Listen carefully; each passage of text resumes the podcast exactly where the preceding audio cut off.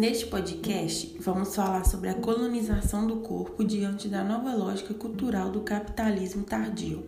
Vai ser dividido em cinco partes e cada aluna vai falar um pouco sobre o tema. Meu nome é Gislaine Ferraz, do curso de Fisioterapia, e vou debater um pouco sobre o pós-modernismo na visão de Jameson, publicado no livro O Corpo, Imagem na Cultura do Consumo. Bom, Frederick Jameson é um crítico literário e filósofo americano e ele estudou a fundo o tema pós-modernismo e chegou à conclusão que esse movimento transformou a cultura em algo socioeconômico. Primeiro, ele não acredita que o conceito de pós-modernismo seja definido como sociedade do consumo ou sociedade da informação, como muita gente pensa. Pelo contrário, o seu conceito indica uma fase mais complexa do próprio sistema capitalista. Aqui, o Jameson procurou estudá-lo como um fenômeno social. Ele procurou fazer uma crítica autêntica do pós-modernismo por meio da dialética, do diálogo. E para Jameson, o pós-modernismo se inicia no surto de crescimento do pós-guerra nos Estados Unidos, no fim da década de 40 e início dos anos 50. E a partir desse momento histórico, a cultura se tornou um produto. Houve então uma explosão tecnológica da eletrônica e dos sistemas de informação, o predomínio empresarial das corporações multinacionais, a deslocação de indústrias para países distantes e a ascensão dos grupos de comunicação com o poder sobre a mídia. Com o êxodo rural, o planeta dos últimos anos se tornou urbanizado como jamais visto na história, e as cidades passaram a ser definitivamente o locus, o lugar exato da vida social.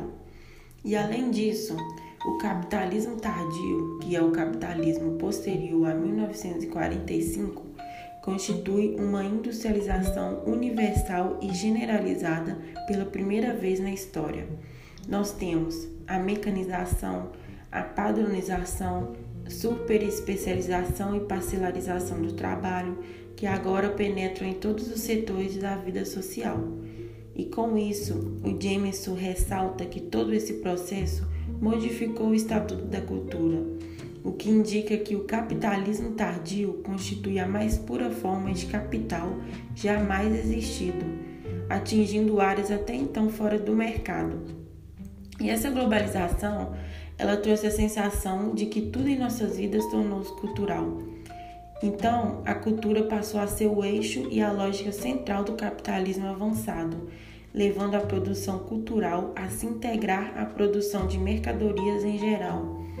Daí se tem a urgência em produzir novos produtos que cada vez mais pareçam novidades, com um ritmo de troca cada vez maior, atribuindo a esses produtos uma função essencial e mesmo não sendo tão essencial assim.